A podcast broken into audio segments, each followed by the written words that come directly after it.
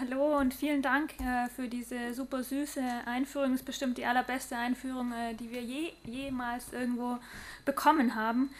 Ähm, wir freuen uns super, super, dass wir hier sind, weil wir endlich mal die Gelegenheit bekommen, über, ähm, über die Kombination zweier Themen zu sprechen, die uns beschäftigt seit Jahren, seitdem wir Junkjet machen eigentlich. Ähm, aber die sozusagen eigentlich noch nicht existent ist in irgendwelchen äh, Räumen, außer dem hier. Das spricht sehr für die äh, Telnet-Reihe und äh, überhaupt äh, für die Veranstaltung hier, äh, dass es tatsächlich Themen anspricht, die ähm, bis jetzt noch nicht so zusammengebracht wurden. Ähm, eine absolute Avantgarde-Reihe, würde ich sagen. Und ich äh, hoffe, dass sie noch lange weitergeht und, ähm, ja, und auch weiterhin erfolgreich läuft. Ähm, wir fangen gleich an ähm, während ich eher ähm, eine kommentierende Funktion heute habe und Bilder erkläre und solche unwichtigen Sachen mache, äh, wird äh, die Asle den äh, Gedankengang äh, verfolgen. Und insofern ähm, lohnt sich auch besonders da, jetzt hinzuhören. Einfach. Ja.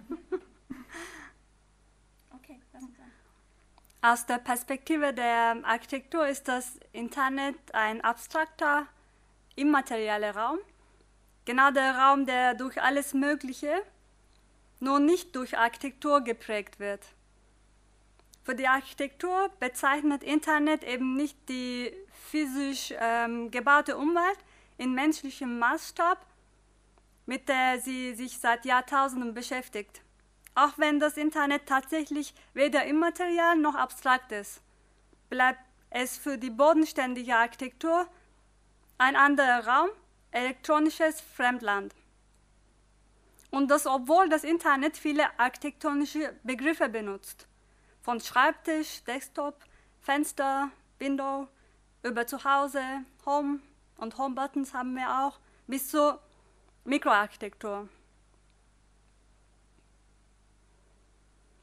Tatsächlich kann der Raum des Internet als Umkehrung des architektonischen Raums wahrgenommen werden. Der Internetraum, wenn man ihn überhaupt so bezeichnet, ist ephemer, weil aufrufbar und schließbar. Er ist fluide, an Strom gebunden und seine Formen sind mobil und schnell. Das alles sind Charakteristiken, die der Architektur zunächst entgegengesetzt erscheinen. Sie ist dauerhafte, statische Immobilie bis heute. Trotzdem oder vielleicht gerade deshalb versucht Architektur, seitdem es Netzwerktechnologien im Sinne von Telefon, Fernsehen und Radio gibt, Modelle zum Netzwerk zu entwickeln und das Netzwerk als Modell für Architektur zu interpretieren.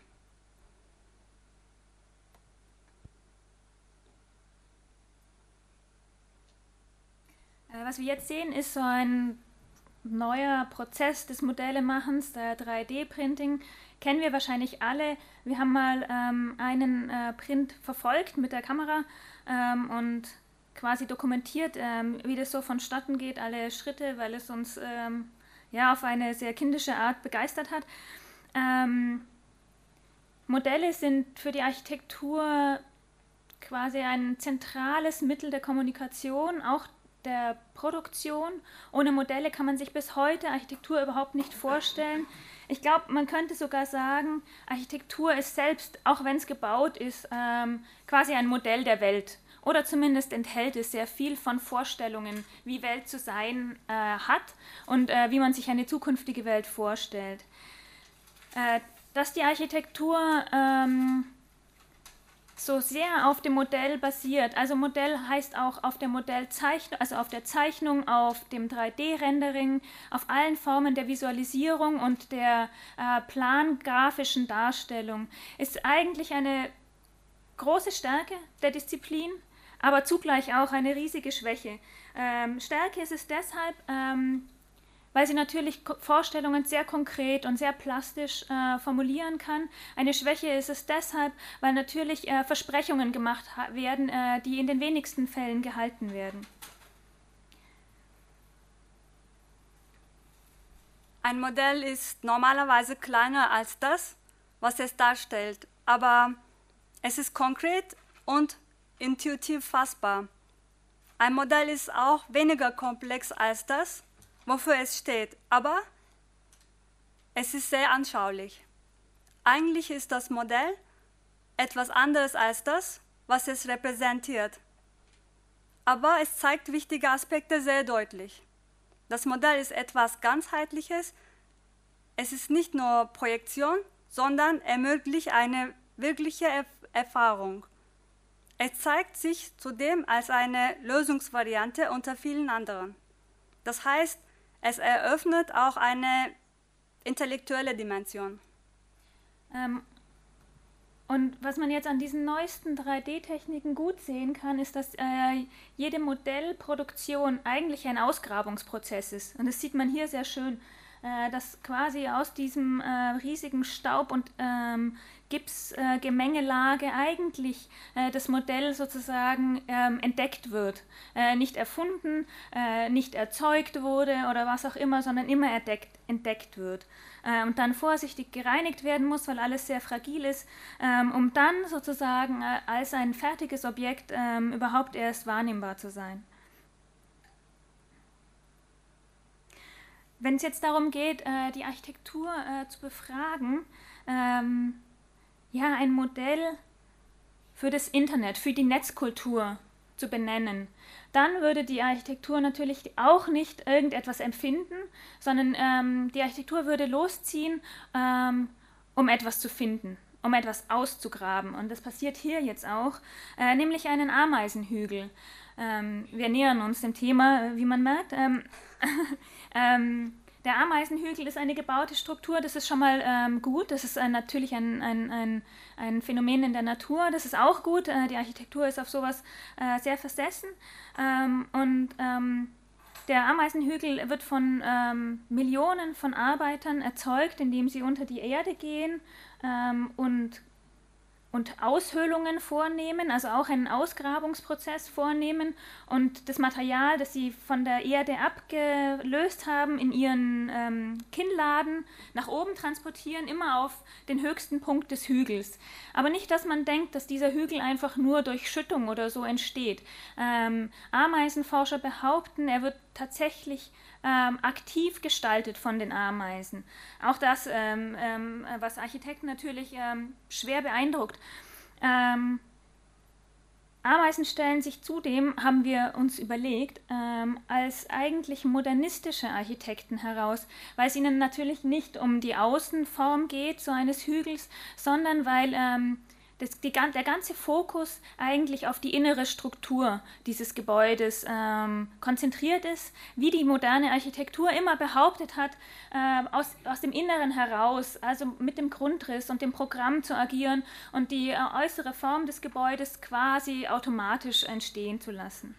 Auch der Produktionsprozess erscheint relativ klassisch modern, ähm, wenn man sich vorstellt, dass es eine riesige Produktionskette ist, also eine, eine ähm, ja, wie eine Arbeitsreihe, die, die da ähm, als Kollektivorganismus ähm, fabrikähnlich einen riesigen ähm, Aufwand betreibt. Hier sieht man natürlich ein besonderes ähm, Exemplar im Film, 40 ähm, oder 50 Quadratmeter groß in der Fläche, ähm, quasi, also ich habe einen Vergleich gelesen, es entspricht quasi dem Aufwand der chinesischen Mauer, was man hier also in, Aba in Ameisenleben äh, sozusagen ausgrabt. Ähm, man, sieht auch gleich noch eine Draufsicht, ähm, die sehr deutlich macht, inwieweit sozusagen diese äh, Architektur auch wirklich eine komplexe Struktur ist, mit unterschiedlichsten Hierarchien, mit Zimmern, mit Balkonen, vor allem mit einem riesigen infrastrukturellen Tunnelsystem. Ähnlich wie das Internet, so würde die Architektur argumentieren, kann der Ameisenhügel als ein Netzwerk, äh, und zwar als ein Netzwerk beschrieben werden, das von Ameisen unterschiedlich benutzt werden kann. Ähnlich wie die Glasfaser der Internet-Hardware besteht der Ameisenhügel auch aus feinen Materialien, die verschiedene Knotenpunkte miteinander verbinden. Fast in der gleichen Weise etablieren beide Systeme Infrastrukturen für Informationsübertragung. Sowohl das Internet als auch der Ameisenhügel sind Kommunikationssysteme, die durch die topologische Analyse in ihrer Ordnung, ihren Eigenschaften und möglichen Pfaden untersucht werden können.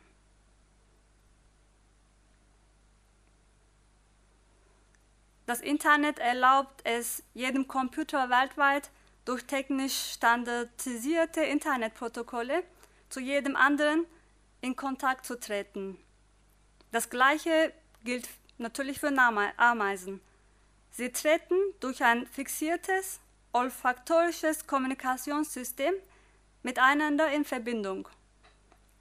In diesem sind bestimmte Duftstoffe an bestimmte Situationen geknüpft. Zudem können Ameisen die taktilen Sinne ihrer Antennen benutzen und sogar wireless kommunizieren, indem sie durch das Reiben ihrer Hinterbeine Ultraschallwellen erzeugen. Ähm, hier auf dem Bild sieht man jetzt quasi wiederum ein Modell eines Ameisenhügels, nämlich ein Negativabdruck. Ähm, Ameisenforscher pflegen ähm, flüssiges Metall, also ich glaube Aluminium oder eben auch hier ist es ähm, äh, irgendein Kunststoff, ähm, in einen äh, verlassenen Ameisenbau ähm, zu schütten und es hart werden zu lassen und eben sehr vorsichtig auszugraben. Und ähm, als Modell äh, haben sie dann natürlich äh, sozusagen ähm, eine Negativform, also all das, was normalerweise ähm, hohl ist, ist jetzt gefüllt und umgekehrt. Ähm, spätestens jetzt merkt man schon, äh, dass unser Vortrag viel weniger als eine Internetkultur ähm, zu kritisieren, eigentlich versucht, einen Blick auf eine Internetkultur oder auf eine Netzkultur ganz allgemein äh, zu werfen, und zwar durch eine Architektenbrille. Ja, ähm, wir machen weiter damit und versuchen unser Bestes. ähm, hier sieht man eben auch ein Ergebnis dieser Architektenbrille, äh, direkt abgenommen, scheint es zumindest, ähm, von einem ähm, Ameisenhügel. Äh, das ist äh, Jacques Fresco, ein ähm, amerikanischer Architekt, der seit den 70er Jahren utopische Architekturen im Modell erstellt. Ähm, auch äh, mit Produktionsfantasien, äh, ähm, hier einem panzerähnlichen Fahrzeug, das sozusagen diese einzelnen Kapseln an einem, ähm, an einem zentralen äh, Stützpfosten anbringt, ähm, um, um dann ein, ja, ein gutes Leben ähm, zu gewährleisten das ist jetzt eine der Reaktionen, äh, die wir zeigen möchten, wenn man tatsächlich danach fragt, in allem Ernst, wie reagiert Architektur auf die Netzkultur? Auf eine Netzkultur, die natürlich nicht erst seit dem Internet äh, Thema geworden ist, äh, sondern schon viel früher. Das ist ein sehr bildliches äh, Verfahren gewesen. Ähm, natürlich interessiert uns mehr als so eine formale, ähm, quasi imitatorische äh, Architektur. Die Frage ist jedoch, wie Architektur den Netzwerkgedanken konzeptionell auf ihre eigene Praxis bezieht. Für die Antwort auf diese Frage gehen wir zurück in die 60er und 70er Jahre, als Architekten zum ersten Mal die Implikationen eines weltweiten Kommunikationsnetzwerkes diskutierten. Diese frühe Phase erscheint besonders in politischer und sozialer Hinsicht interessant. Man kann wohl von Euphorie sprechen, von einem Netzwerkfieber bei Architekten der 60er Jahre. Dieses Fieber konnte man auf den sogenannten Delos-Treffen beobachten, die über einige Jahre hinweg als Schiffsreisetagungen um die griechischen Inseln stattfanden. Delos ist der Insel äh, der Kykladen im Ägä äh, Ägäischen Meer. Äh, der griechische Architekt Konstantinos Doixadis hat zu den Architektenmeetings berühmte Figuren der Zeit wie Medienguru Marshall McLuhan, Kulturanthropologin Margaret Mead und den Ingenieur Buckminster Fuller eingeladen. Sie sollten als Experten des Netzwerkgedankens die mitgereisten Architekten informieren. Die interdisziplinären Gespräche behandelten vor allem die Implikationen von Netzwerken für die Entwicklung zukünftiger Städte und Siedlungen. Dabei hat man einen homogenen Begriff von Netzwerk gleichzeitig auf das Feld der Biologie, der Technologie, der Gesellschaft, der Architektur und des Städtebaus bezogen. Die Visionen waren alle utopisch, inspiriert von Buckminster Fullers technokratischer Weltkonzeption und von McLuhans Glauben an die einheitsstiftende Macht der Medien in Global Village.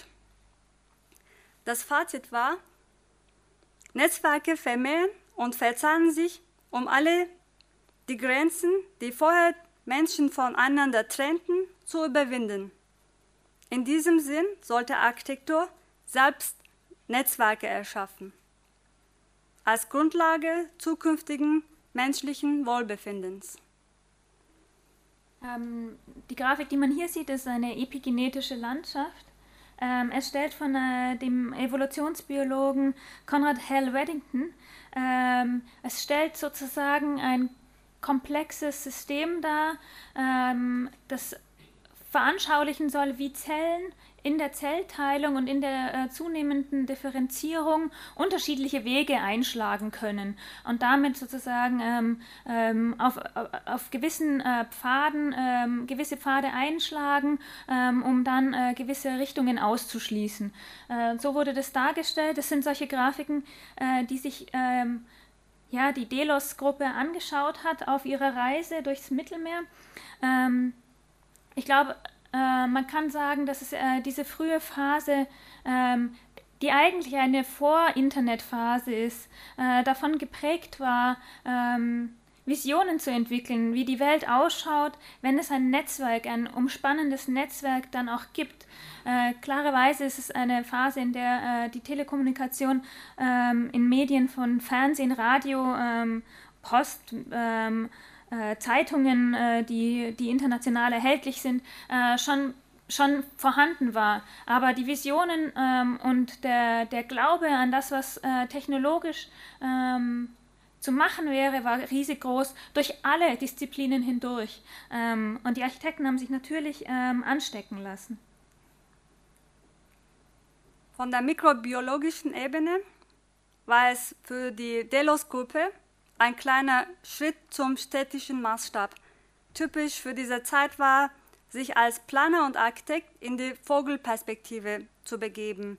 Dabei sollte die Netzwerkfigur äh, besonders Fragen globaler Verstädterung und zunehmendem Verkehr beantwortet helfen. Es war die Zeit, bevor der Club of Rome seine alarmierende Studie über Ressourcenknappheit publiziert hatte.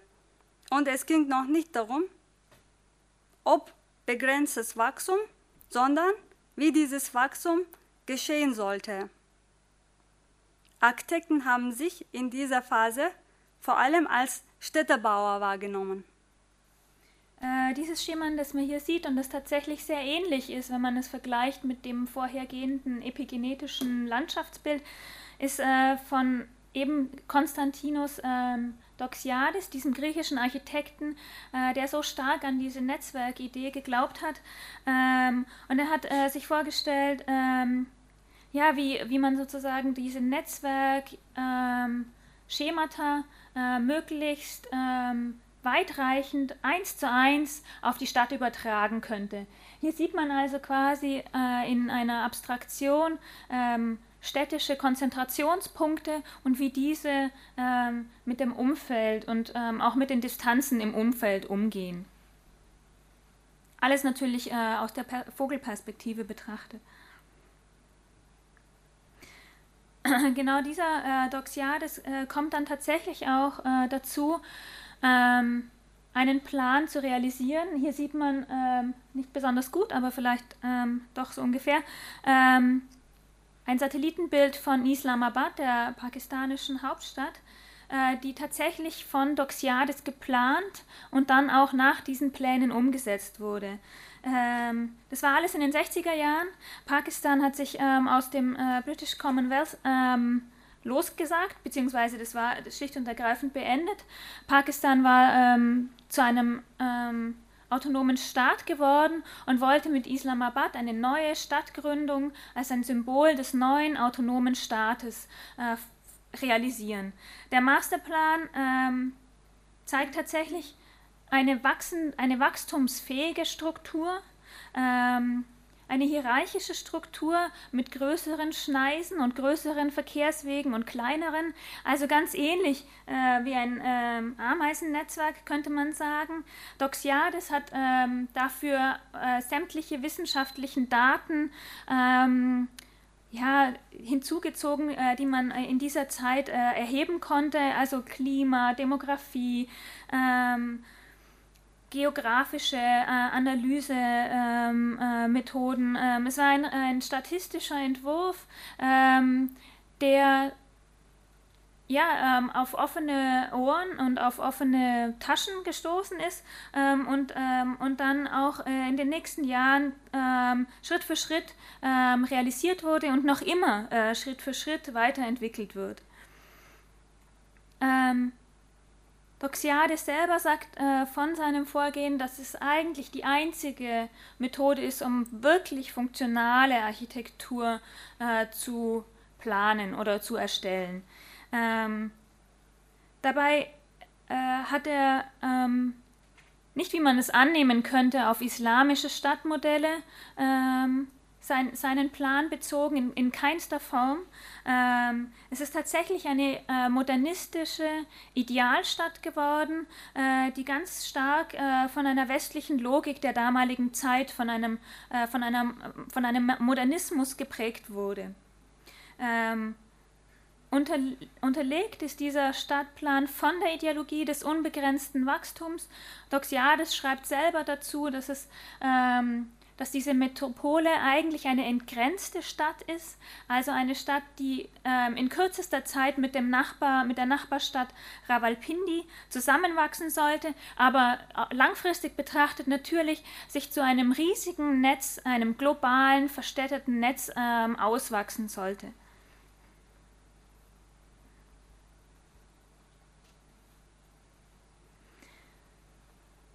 Hier, hier sieht man so ein Schema. Äh, wiederum finde ich, dass äh, der Schnitt durch den Ameisenhaufen äh, nicht so weit entfernt ist. Hier sieht man äh, wiederum ein Schema, ähm, eine Schemadarstellung ähm, von, dem zu, von der zunehmenden Verstädterung, die er sich sozusagen ähm, in so einem äh, konzentrisch ähm, verschmelzenden, ähm, in einer Dynamik vorgestellt hat.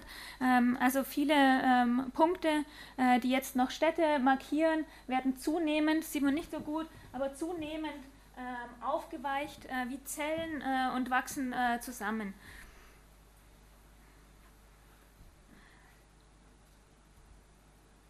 Während Islamabad als Kontrollstruktur des autonomen Staates geplant war, stellte sie sich als die gebaute Weiterführung des westlichen Kolonialismus heraus.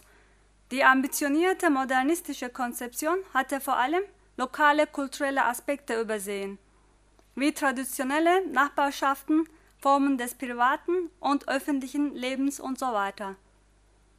Doxiades war zur paradoxen Figur der Masterameise geworden, die Islamabad als strenges Netzwerk angelegt hatte. Es war der erste Schritt hin zu einer westlich geprägten globalen Stadt. Diese modern utopische Haltung modellierte das Netzwerk als gebaute Stadtstruktur und imaginierte es als weltumspannend. Dieses äh, Netzwerkfieber, von dem wir gesprochen haben, war weit verbreitet. Ähm, ich habe schon angedeutet, es beschränkt sich nicht nur auf die Architektur. Durch alle Disziplinen hindurch äh, gab es einen großen Glauben, ein großes utopisches äh, Verlangen auch äh, nach äh, den, den, erlösenden Effekten einer, einer solchen ähm, weltumspannenden äh, kommunikativen Vernetzung. Äh, Doxiades hat auch ähm, nicht lange danach, ähm, ich denke, ein, als einer der ersten Architekten angefangen, äh, mit dem Computer zu experimentieren. Ähm, er hat viele Daten erfasst. Zunächst mal war das kein Zeichnen mit dem Computer, ähm, wie wir es heute kennen, sondern eher eine Rechenmaschine, äh, ähm, die er, die er ähm, benutzt hat. aber trotzdem, er war auch einer der ersten die sozusagen äh, den Computer als ein Medium für den architektonischen Entwurf ähm, naja, ja, entdeckt oder, oder de, das Potenzial des Rechners ähm, wahrgenommen hat. Ähm, insgesamt hat diese Delos-Gruppe ähm, trotz eines sehr ähm, heterogenen Feldes von Wissenschaftlern, die äh, eingeladen waren, eigentlich ähm, all das verkörpert, was man mit den frühen Visionen ähm, der Netzkultur bis heute verbindet. Ähm, mit all den Problemen, die auch ähm, der Versprechung, der Überanspruchung, äh, Überbeanspruchung einer solchen Utopie äh, zusammenhängt. Ähm, und natürlich auch ähm, mit einem stillschweigenden ganz unpolitischen, ähm, einer ganz unpolitischen Haltung gegenüber ähm, einem wirtschaftlichen Modell, das damit verbunden war, nämlich einem liberalen Kapitalismus. Eine ganz andere Haltung entwickelte sich gleichzeitig in den USA, die wesentlich skeptisch, sogar postutopisch erscheint. Die architektonische Gruppe Endfarm Sie heißt also Ameisenfarm, spielt schon in ihrem Namen auf das Netzwerk an. Jedoch nicht in einem städtebaulichen Maßstab, sondern in Bezug auf ein beliebtes Spiel Spielzeug der 60er Jahre. Dieses Spielzeug besteht bis heute aus einem Plastikbehälter mit Sand und zwölf Ameisen gefüllt. Ein Mikromodell des Ameisenmodells. Äh, wenn sich äh, eine Architektengruppe in, in der damaligen Zeit äh, den Namen eines Spielzeugs gibt, dann bedeutet es wahrscheinlich zweierlei.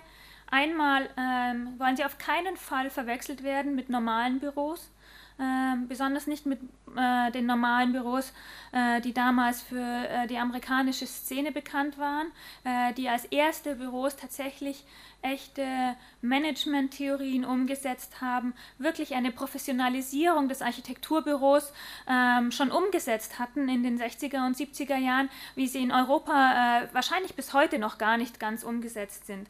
Damit wollten Arnfarm natürlich nichts zu tun haben. Ähm, andererseits ähm, haben sie sich mit ihrem Namen ganz konkret auf ein Spielzeug bezogen, das in äh, der Popkultur, in der amerikanischen Popkultur super beliebt war, äh, millionenfach verkauft wurde. Es war ein echter Schlager ähm, und sie empfanden dieses Spielzeug eigentlich sowas wie einen äh, lebendigen TV-Bildschirm. Also etwas, äh, das einen gefangen hält, hypnotisiert, das sieht man, achso, jetzt nicht mehr, aber vorher beim Kind hat man es gesehen, ähm, das äh, starrt ähm, und, und versucht hat, ähm, ja, äh, diesem, diesem äh, Ameisentreiben äh, zu folgen. Ähm, Artfarm selber ähm, hat sich als eine Rockband lieber betrachtet, ja, äh, viel mehr als ein äh, Büro.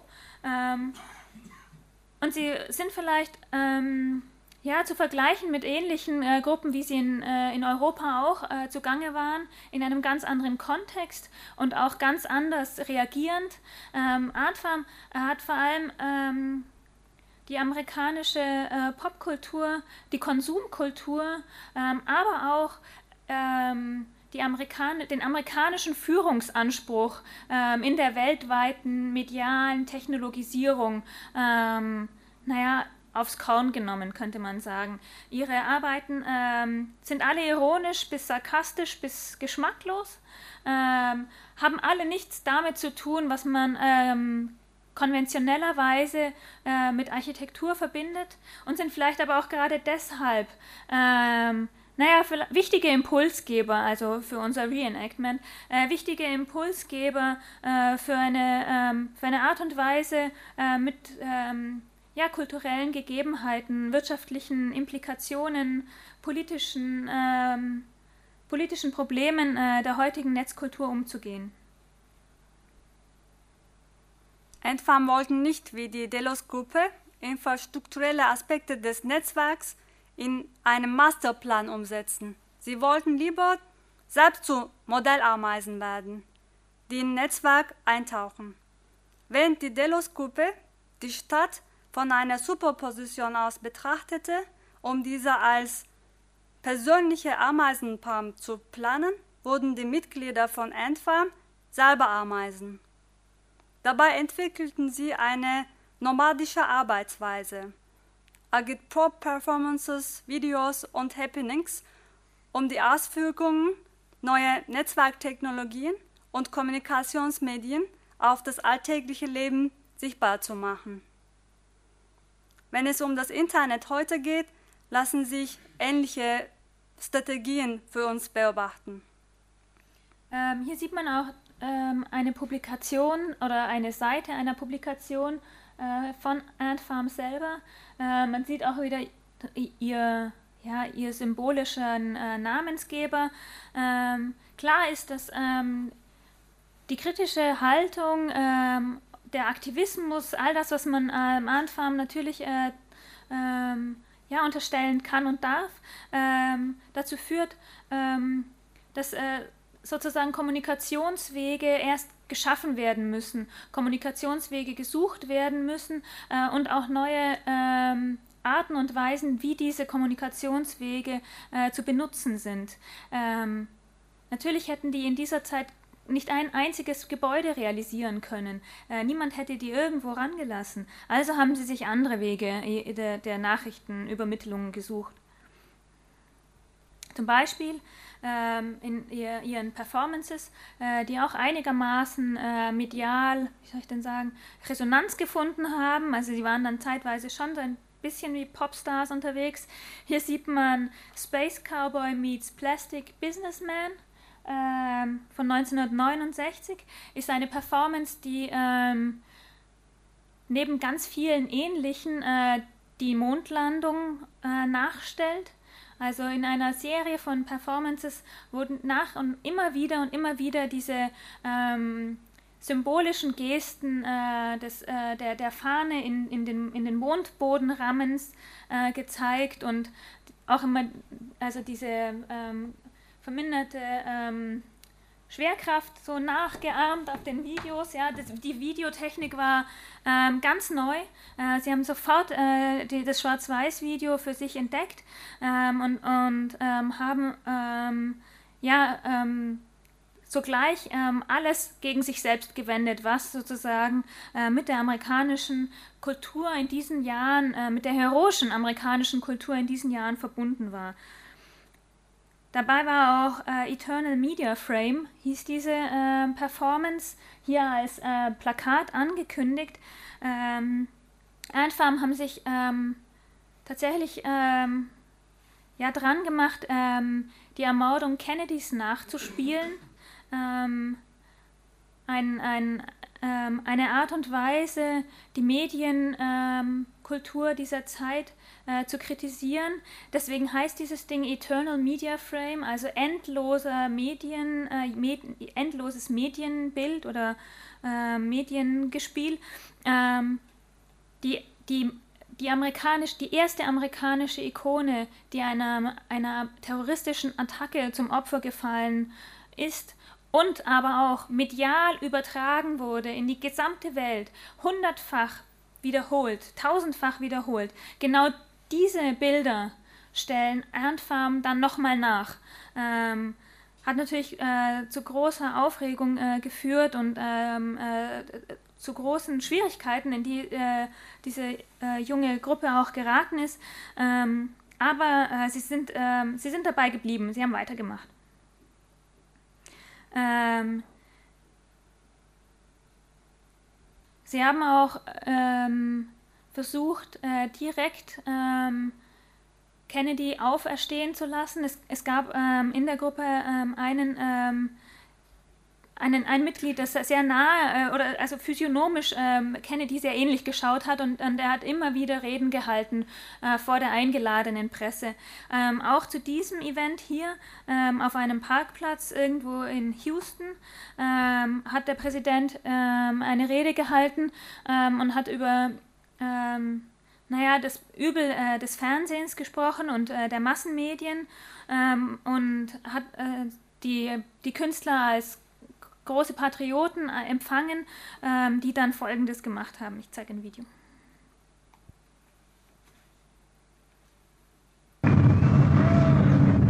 Wait till it's lit to give us a call? Yeah. Yeah.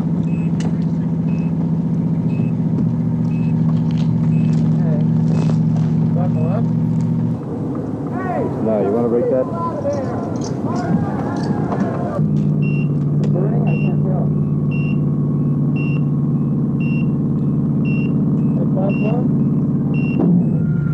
Go.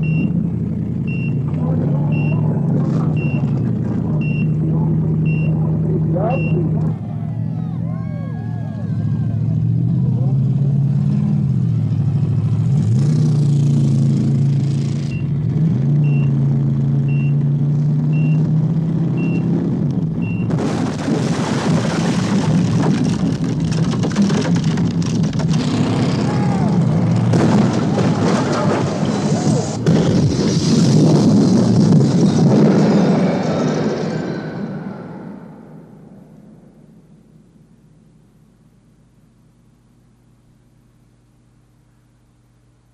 Also sie benutzen zwei Symbole der amerikanischen Kultur ähm, und lassen die aufeinander knallen. Das Auto und die Glotze.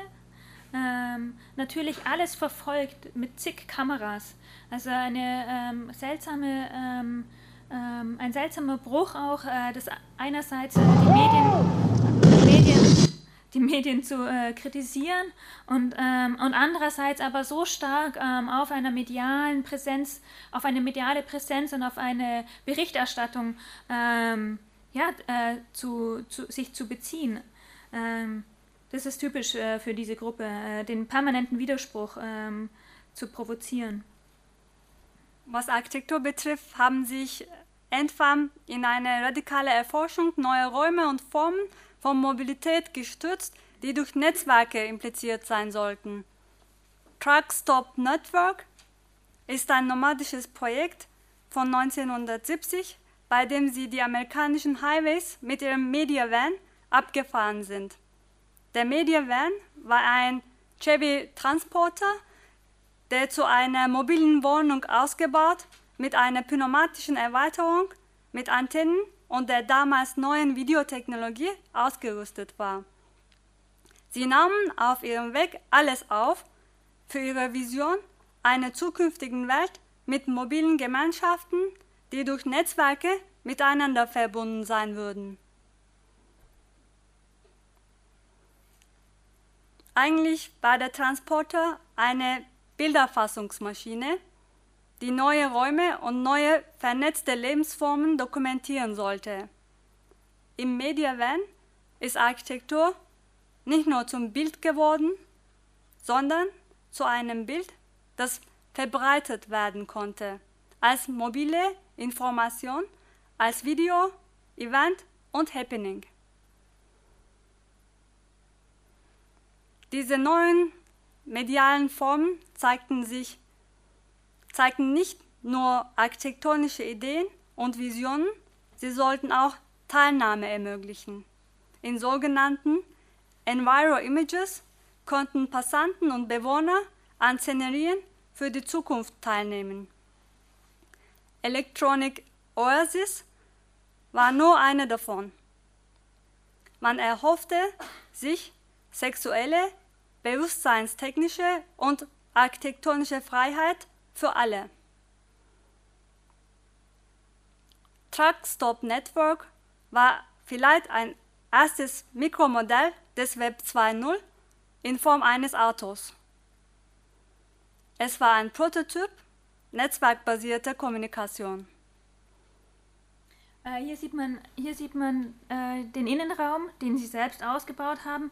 Äh, schaut natürlich ähm, ja, aus wie aus einem 60er Jahre Science-Fiction-Film. Ähm, war ungefähr auch sowas. Ähm, aber dann doch nicht ganz so harmlos, weil nämlich 1972 ist dieser Mediavan plötzlich verschwunden gewesen. Ähm, er war verloren.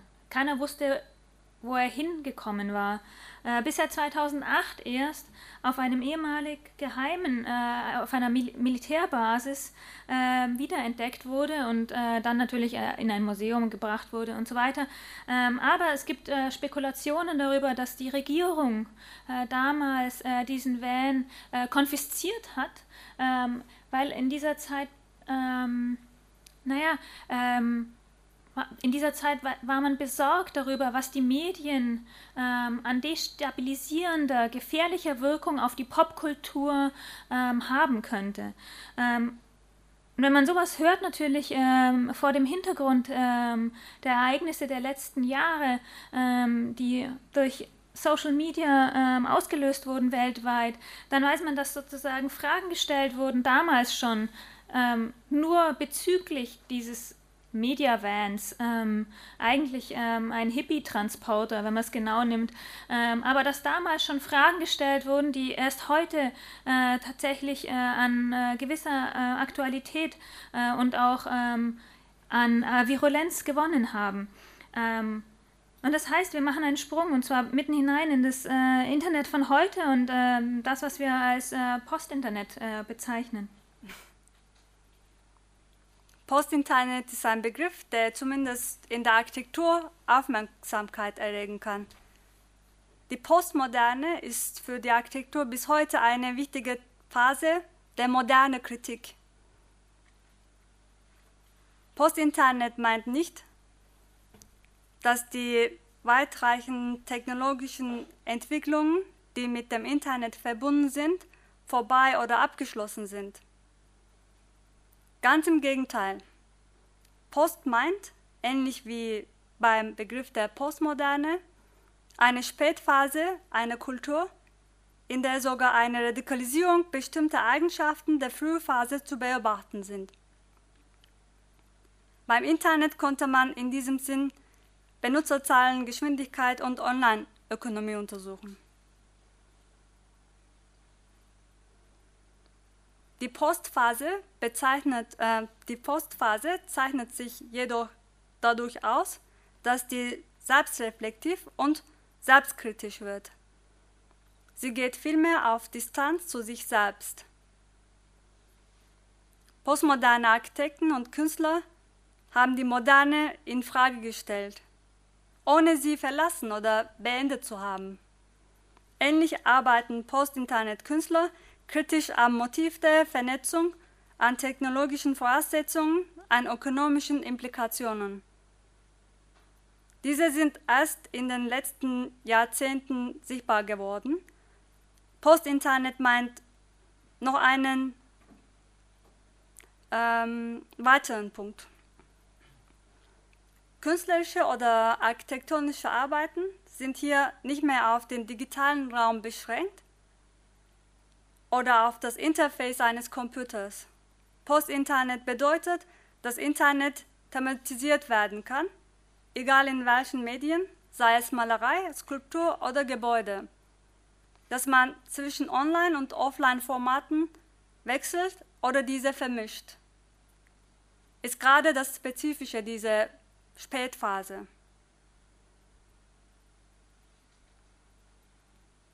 Ja, dann stellen wir die Frage, gibt es eine Post-Internet-Architektur?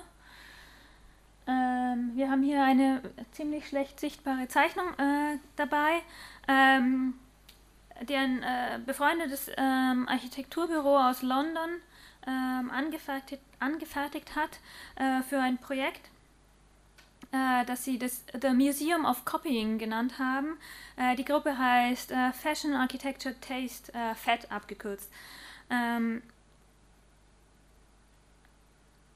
Es ging natürlich darum, äh, die Idee des Kopierens ähm, zu untersuchen in der Architektur, eine Architektur ähm, in Frage zu stellen, äh, die zwar nach wie vor äh, praktiziert wird, nämlich den Palladianismus, ähm, aber zugleich auch Mythen der Moderne in Frage zu, nach wie vor funktionierende Mythen der Moderne in Frage zu stellen. Sie haben diese Zeichnung angefertigt ähm, und daraus, ähm, ah ja, ich musste erst erklären, irgendwie, wir kennen, äh, wir kennen alle die Rotonda von Palladio, ähm, ein Renaissancegebäude aus dem 16. Jahrhundert, ähm, nicht weit von Vicenza, ähm, in der Nähe von Venedig, ähm, ist, ist das das Gebäude, das berühmteste Gebäude überhaupt, könnte man sagen, und auch das meist kopierte Gebäude überhaupt äh, bis heute, ähm, besonders im US-amerikanischen Raum, äh, wird sozusagen das, was man hier mit diesem Portikus äh, angedeutet sieht. Also das heißt der Dreiecksgiebel und die Säulen ähm, als eine Auszeichnungsarchitektur, eine Fassadenarchitektur praktiziert, natürlich mit einem gewissen Widerwillen aus gewissen Kreisen in der Architektur selber. Also es gibt natürlich äh, viele der Avantgarde-Architekten von heute, äh, die sagen, das äh, könnte man so ja auf keinen Fall mehr machen. Ähm, Fakt ist, dass es in den USA äh, auch, auch in anderen Ländern, in, in Deutschland vielleicht weniger, aber um die Welt äh, herum äh, wird dieses Modell nach wie vor ähm, als Vorlage benutzt. Ähm, FED haben äh, sich gedacht, ja wunderbar, ähm, das passt uns sehr gut, äh, wir machen das Gleiche. Äh, und sie haben ein Modell. Äh, wir kommen zum Anfang ähm, unserer ähm, Vorlesung zurück. Ähm, sie haben ein Modell dieser Villa Rotonda gebaut, aber eigentlich nur ein Viertel davon. Ähm, und zwar äh, mit den allerneuesten Techniken, die wir auch schon zu Anfang gezeigt haben. Ähm, einer äh, C&C-Fräse, die ein Modell aus Styropor gefräst hab, hat. Ähm, und zwar ein Viertelmodell. Äh, und dann äh, nochmal einen ähm, Abguss, äh, eine Abgussform oder eine Absprühform in dem Fall äh, geliefert hat. Nämlich ähm, war das, dieses Modell einmal aus Styropor gemacht, äh, haben sie vor Ort ähm, in der Ausstellung, in der es dann ähm, ähm zu sehen war, haben sie vor Ort nochmal dieses Modell abgesprüht und sozusagen eine Negativform abgenommen. Ähm, alles, ähm, äh, all die 3D-Prozesse wurden äh, mit einem ähm, schlichten Google Warehouse-Modell äh, aus dem Internet herunterkopiert ähm, gefertigt. So sah dieses Ding dann in der Ausstellungshalle in Venedig aus. Ähm, man sieht, es kommt der Zeichnung schon ziemlich äh, nahe. Man sieht, dass Innen und Außen thematisiert werden, obwohl ähm, sozusagen die Fassade abgebildet wird. Ähm, wird die Fassade zugleich auch Innenraum. Man kann äh, den Produktionsprozess ablesen. Und man sieht auch all das, was äh, wir am Anfang vom Modell und von den Problemen des Modells gesagt haben, auch von den Möglichkeiten des Modells. Ähm, es hat eine physische Präsenz, unbestreitbar. Es vereinfacht es ist aber trotzdem konkret, es ist verkleinert. Ähm, all das steckt auch in diesem, ähm, in diesem äh, Objekt drin. Es ist natürlich einfach nur eine Kopie. Ja? Eine Kopie, äh, die von der Seite dann so aussieht. Ähm, schlicht und ergreifend aus dem Grund, äh, dass ich ähm, fett gesagt haben, ähm, an sich ist dieser Bau so oder so schon selbst eine Kopie, nämlich eine Kopie der antiken Tempelarchitektur. Und dann ist es auch noch eine Kopie in sich selbst, nämlich wenn man ein Viertel von diesem auf zwei Achsen symmetrischen Gebäude hat, hat man eigentlich schon das Ganze. Man braucht es nur noch ähm, aneinander spiegeln. Äh, und so haben sie sich äh, darauf beschränkt, äh, Innen und Außen zu thematisieren, äh, mit einem äh, Viertelmodell äh, das Ganze das, die ganze Architektur und all das, was an Jahrhunderten äh, an Kopierverfahren bis heute besteht, in, dieses, äh, in diese Installation zu verpacken.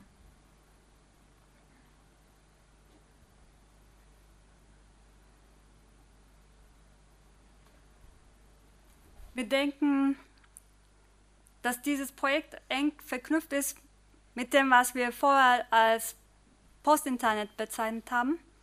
Es zeigt in physisch-materieller Form einen Prozess, der erst im Internet auf eine radikale Spitze getrieben wurde. Erst seit dem Internet ist das Kopieren als künstlerische oder architektonische Strategie rehabilitiert. Zu Palladios Zeiten war sie Normalität.